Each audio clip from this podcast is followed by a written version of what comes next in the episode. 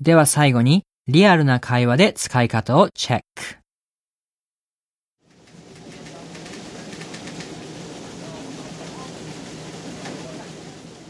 So today's interviews went really well, don't you think? Yeah, yeah. Bill was great, wasn't he? Yeah, I really liked Bill and Sandra. Uh huh. Yeah, I can definitely see her working here. Mm hmm. Which one did you like better, though?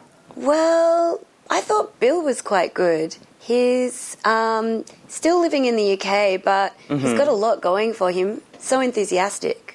I know what you mean. Um, I liked Bill too, but I mean, Sandra just has so much experience. Mm, that's true, but maybe she's got a little too much experience for this position. You think so? Yeah. Um, well, I mean, Sandra is here, but Bill said he's willing to come as soon as he can. True, but don't you think that Bill was a bit too serious? Yeah, yeah, he did have that, but that could work to our advantage. I suppose so. Well, why don't we get a third opinion? All right.